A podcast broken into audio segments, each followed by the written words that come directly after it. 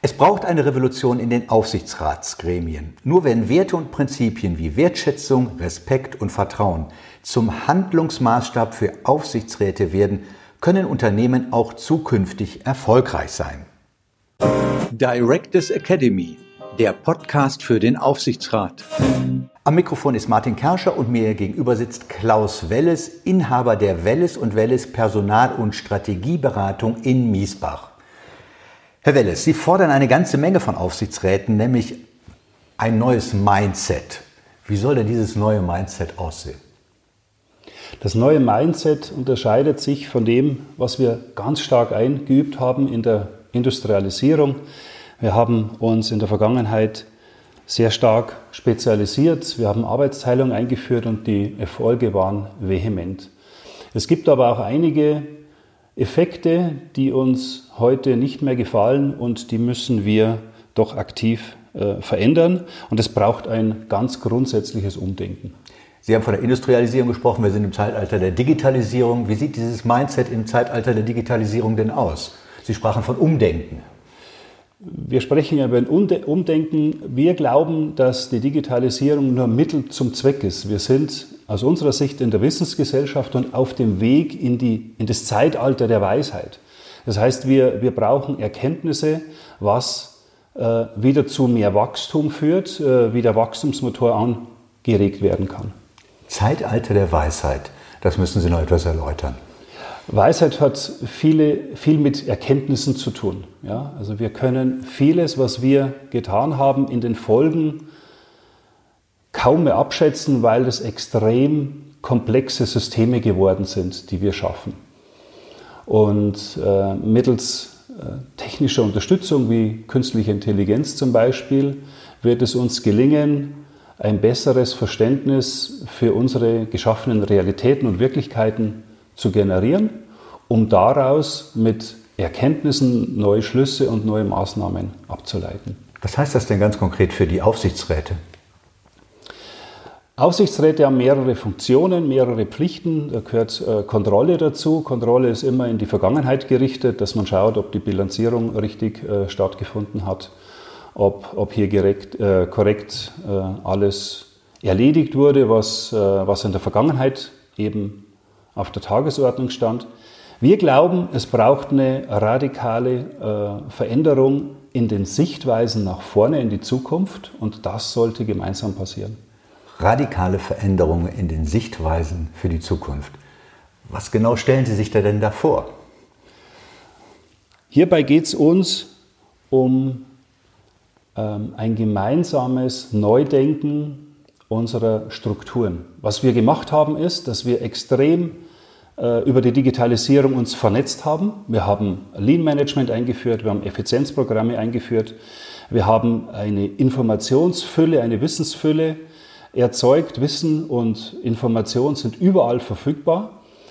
Ähm, und wir haben aber auch über diese Vernetzung eine, ähm, eine Situation für die Verantwortungsträger geschaffen, die ähm, zu wesentlich mehr Interaktion, zu wesentlich schnelleren Entscheidungen führt. Es ist ein Gefühl der Überforderung da, weil es so viele Informationen gibt. Und es gibt vor allem viel mehr Möglichkeiten zu streiten, weil man über, über, die, äh, über die Reduzierung von Hierarchien mehr Schnittpunkte hat und somit natürlich auch mehr, mehr Konfliktpotenzial hat. Und das ist wichtig für einen Aufsichtsrat, äh, diese typischen Konfliktherde zu kennen, um, um, um darüber Bescheid zu wissen, auf welchem Weg die Organisation ist. Wie können Sie denn oder wie kann man grundsätzlich Aufsichtsräte in die Lage versetzen, solche Konfliktherde zu identifizieren, das ist das eine, und dann noch richtig mit ihnen umzugehen? Das sind zwei für sich sehr anspruchsvolle Fragen. Frage 1, wie, wie kann man das äh, wie kann man den Zugang schaffen zu, äh, zu diesen Themen? Wir haben die Überzeugung oder die Erfahrung gemacht, dass das ein, äh, ein, ein Thema der Arbeits- oder Unternehmenskultur ist. Äh, und wir haben ein Werkzeug entwickelt, wie man Kultur sichtbar macht. Und dieses Sichtbarmachen machen wir mit Smart Data, nicht mit Big Data. Die, die stehen uns im Unternehmenskontext nicht zur Verfügung, sondern wir fragen die Menschen offen, in ihren Überzeugungen, in ihren Beschreibungen und lassen erstmal erheben, wie die Realität von den Menschen geschildert wird. Wir können das Ganze visualisieren, wir können das Ganze dreidimensional darstellen oder wenn Sie so wollen, multidimensional. Wir haben hier ein Werkzeug, das uns erlaubt, erstmalig äh, die Gedanken einer größeren Gemeinschaft äh, zu visualisieren, um es zu verstehen und dann eine Veränderung gezielt herbeiführen zu können. Diese Veränderung, das war Ihre zweite Frage, wie gelingt die Umsetzung? Ähm, das ist ein anspruchsvolles neues Thema. Das gelingt äh, über unser Tool nur mit Musterbildungen. Sie können komplexe Kulturen nicht rational durchdringen. Und Sie dürfen es auch nicht trivialisieren oder, oder vereinfachen. Da würden Sie das System zerstören. Das heißt, Sie müssen die Musterbildungen in einer Kultur ähm, verstehen. Aber dann, wenn das gelungen ist, haben Sie auch die Hebelwirkungen, es sehr schnell äh, in eine Verbesserung zu bringen. Das klingt, ich will nicht sagen esoterisch, aber schon sehr, sehr anspruchsvoll. Vielleicht können Sie das mal erläutern an einem Beispiel, damit man sich vorstellen kann, was Sie damit verbinden, mit, mit Musterbildung, äh, wie man damit umgehen kann in einem Unternehmen. Ähm, wir haben äh, in unseren Projekten vielleicht ja, zwei Beispiele, die, die das ganz gut veranschaulichen. Äh, über die Krise 2008 haben äh, über etliche Skandale, aber auch über den äh, strukturellen Crash in der Finanzindustrie, ähm, haben die Banken ihr Vertrauen verspielt.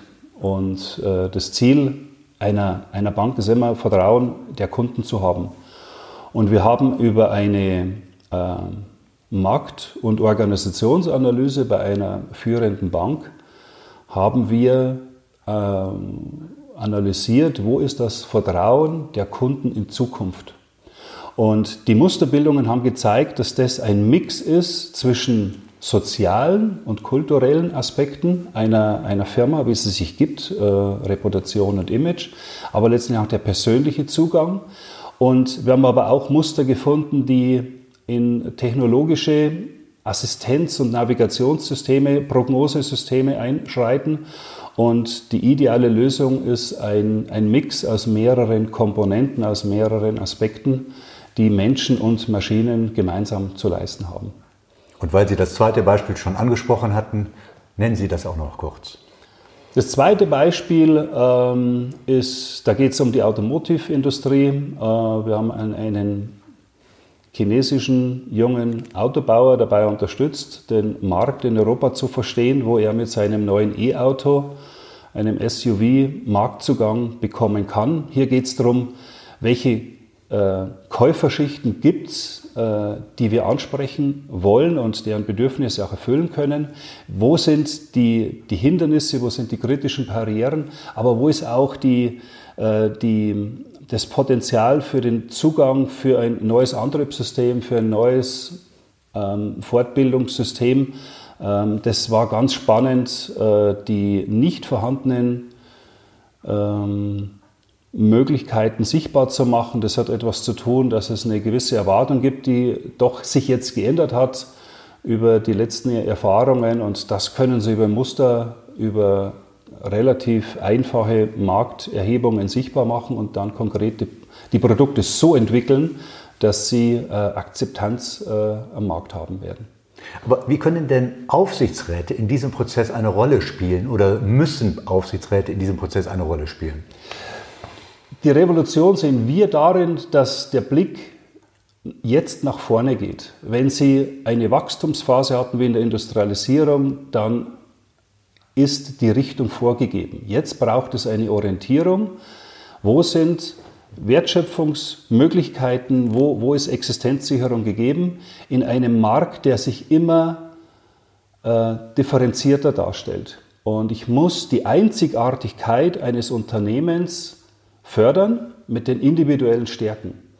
Und der Aufsichtsrat sollte Diskussionen anregen, in welcher Art und Weise Vorstand mit seinen Mitarbeitern denn in die richtige Ausrichtung geht, in die neue Zukunftsausrichtung. Und äh, es gibt über diese Musterbildungen klare Hinweise, wo es äh, Schwierigkeiten geben kann, weil es unterschiedliche Auffassungen von, von Zukunft gibt. Und äh, das zu kontrollieren, dass diese zukunftsgerichteten Diskurse stattfinden, das glauben wir ist die äh, eigentliche Aufgabe eines Aufsichtsrates in Zukunft. Herr Welles, Hand, Hand aufs Herz. Das ist eine ganze Menge, was Sie von Aufsichtsräten verlangen. Ist das überhaupt realistisch?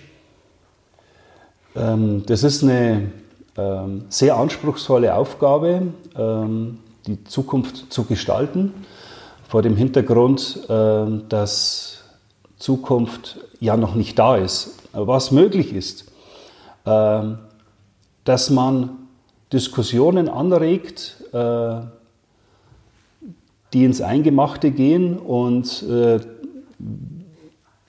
der Aufsichtsrat kann die Experten in einem Unternehmen anhand derer erfahrener Überforderung zu intuitiv besseren Lösungen anregen.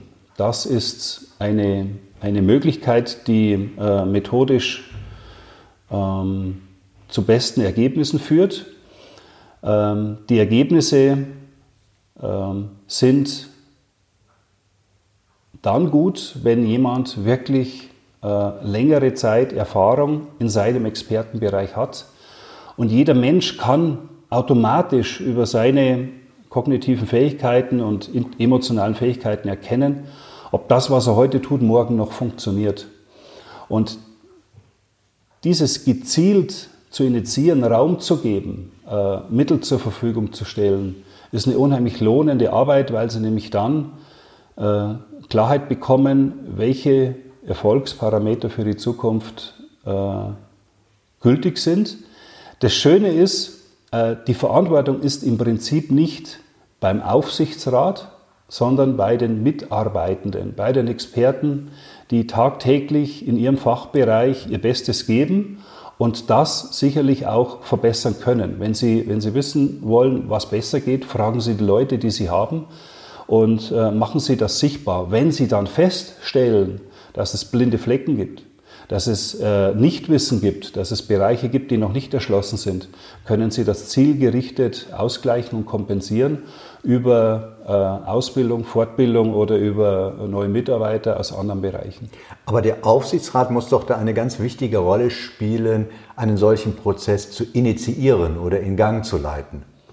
Der Name Aufsichtsrat ist ja eigentlich das Schöne, er will ja die Aufsicht haben, deswegen muss er etwas sehen, ja, er braucht Insights und Foresights und er will ja auch beraten. Also der Name sagt eigentlich schon, ich will nicht kontrollieren, sondern ich will raten äh, aus seiner Perspektive. Und das Schöne ist, er ist emotional nicht Teil des Systems, äh, sondern er kann äh, mit einer emotionalen Distanziertheit ähm, nochmal andere, andere Aspekte mit zur Diskussion bringen. In der Vergangenheit war es ja schon schwer genug, dass Aufsichtsräte die Vergangenheit kontrolliert haben anhand von Zahlen und Ergebnissen. Sie wünschen oder Sie fordern jetzt, dass die Aufsichtsräte quasi von der Zukunft her denken und ihre Arbeit gestalten. Nochmal, ist das nicht also eine große Herausforderung jetzt, ich sage nicht nur für jeden Mitarbeiter, für jeden Mensch, sondern gerade für Aufsichtsräte in ihrer Position von der Zukunft her zu denken? Geht das?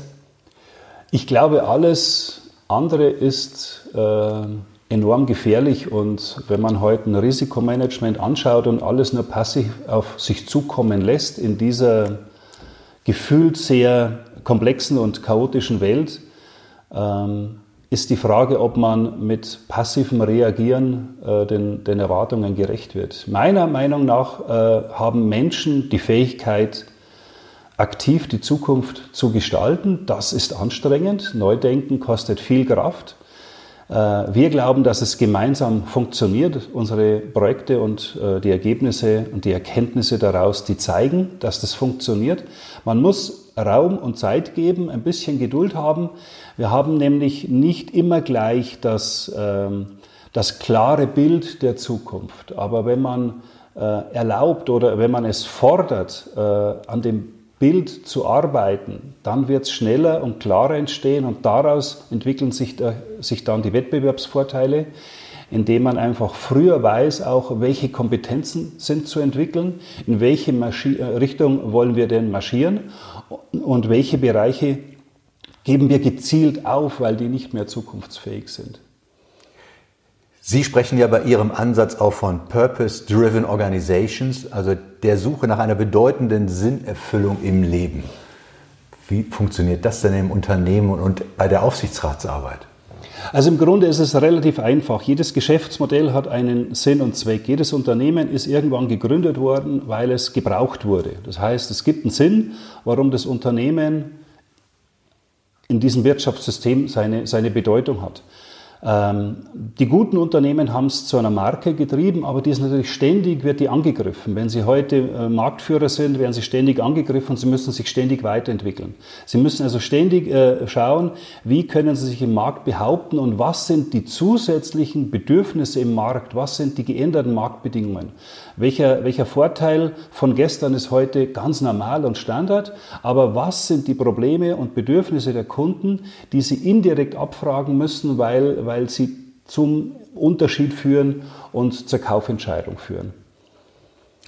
Sie sprechen ja auch davon, dass Menschen ein natürliches Organ für bessere Lösungen haben. Ein natürliches, das heißt, es hat nichts mit Expertise, nichts mit Erfahrung, nichts mit Lernen zu tun, sondern das ist quasi in jedem automatisch drin. Ist das so?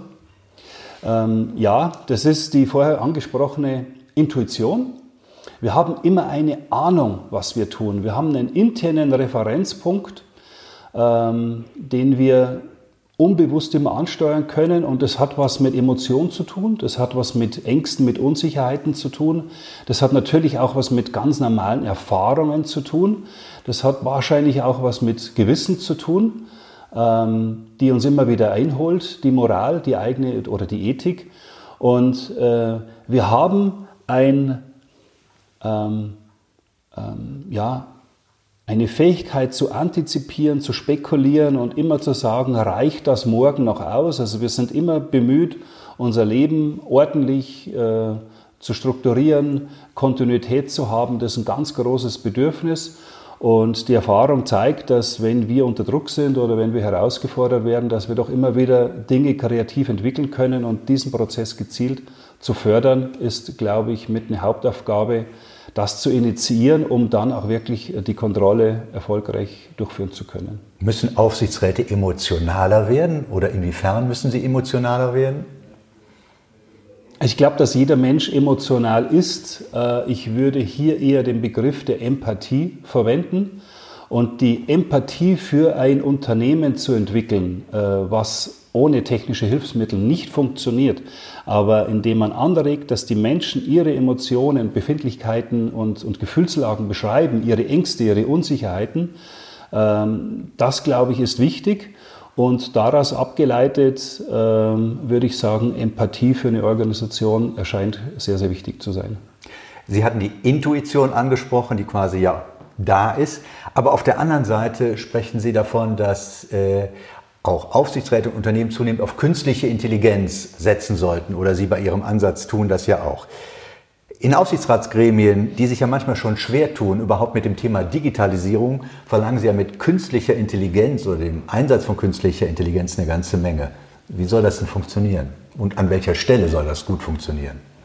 Also es gibt unterschiedliche Definitionen von künstlicher Intelligenz, ähm, Machine Deep Learning Verfahren. Grundsätzlich basiert künstliche Intelligenz immer auf großen Datenmengen. Wenn Sie um Unternehmenskultur bemüht sind, diese darzustellen und vor allem äh, das in die Zukunft richten, kommt künstliche Intelligenz an ihre Grenzen. Ähm, und dennoch wird sie einen festen Teil bekommen. Ähm, künstliche Intelligenz ähm, setzt unter anderem Algorithmen ein. Und Algorithmen ist reine Mathematik. Das ist ein wunderbares Hilfsmittel, äh, die uns das Verständnis für komplexe Gebilde, die wir geschaffen haben oder Situationen erleichtern. Wir setzen Algorithmen ein, Ordnung äh, und, und äh, Bewertungsmuster zueinander darzustellen ich würde die Erwartung nicht haben, dass Aufsichtsräte sich mit den Inhalten von künstlicher Intelligenz auseinandersetzen müssen. Das, glaube ich, können Mathematiker, Physiker, wie auch immer, äh, das können äh, Softwareingenieure wunderbar ähm, alles zur Verfügung stellen. Entscheidend ist, dass man künstliche Intelligenz als Assistenzsystem nutzt, um daraus abgeleitet Informationen zu bekommen, die einem alleine sonst nicht zugänglich sind schwierig genug wird, das, äh, das bei, ich sag mal, altgedienten Aufsichtsräten einzusetzen. Aber wenn wir jetzt von den Jüngeren sprechen oder diejenigen, die sich auf eine Aufsichtsratstätigkeit vorbereiten wollen, was würden Sie denen denn mit Ihrem ganzheitlichen Ansatz, so nenne ich ihn mal, äh, denn empfehlen? Ich würde empfehlen, den Mensch und die Folgen der Digitalisierung in den Mittelpunkt zu stellen. Äh, es gibt einen schönen ähm, Spruch von Professor Kretschmarek, den äh, letztens er auf einer Tagung zur künstlichen Intelligenz gesagt hat. Er sagte, alles, was man beschreiben kann, das wird digitalisiert. Das übernimmt eine Maschine, das übernimmt ein Roboter oder ein Prozess. Und äh, die Folgen der Digitalisierung werden sein, dass wir die Möglichkeit haben, einen Wachstumsmotor anzuschieben indem wir mehr Zeit für die menschlichen Bedürfnisse haben. Und wir dürfen nicht Opfer der Digitalisierung werden, sondern wir müssen sie uns zunutze machen, um ein, eine bessere Welt zu gestalten, uns äh, endlich Zeit zu nehmen, die Systeme zu verbessern. Wir haben große Probleme wie Armut, ähm, ähm Umweltverschwendung, äh, Ressourcenverschwendung und ich glaube, das sind genügend Herausforderungen, die uns mit der Unterstützung von äh, künstlicher Intelligenz, digitalisierten Möglichkeiten äh, erst möglich werden. Und die These ist, in Zukunft steht äh, wesentlich mehr als in der Vergangenheit der Mensch im Fokus mit seiner Gesundheit, mit seinem äh, gesunden Umfeld. Und darauf sollte man den Fokus legen. Und Aufsichtsräte haben bei diesem Prozess eine ganz entscheidende Rolle. Absolut. Wer, wenn nicht der Aufsichtsrat, äh, ich glaube, das ist das Entscheidende, nochmal den Namen wirklich wörtlich zu nehmen, äh, darauf zu schauen, dass, dass die Leute sich in die richtige Richtung bewegen und nicht sich im Chaos verlieren oder an eine sinnlose Wand laufen und sich den Kopf blutig schlagen. Vielen Dank an Klaus Welles, Inhaber der Welles und Welles Personal- und Strategieberatung in Miesbach, der nichts weniger fordert als eine Revolution in den Aufsichtsratsgremien, nur wenn Werte und Prinzipien wie Wertschätzung, Respekt und Vertrauen zum Handlungsmaßstab für Aufsichtsräte werden, können Unternehmen auch zukünftig erfolgreich sein. Vielen Dank. Directors Academy, der Podcast für den Aufsichtsrat.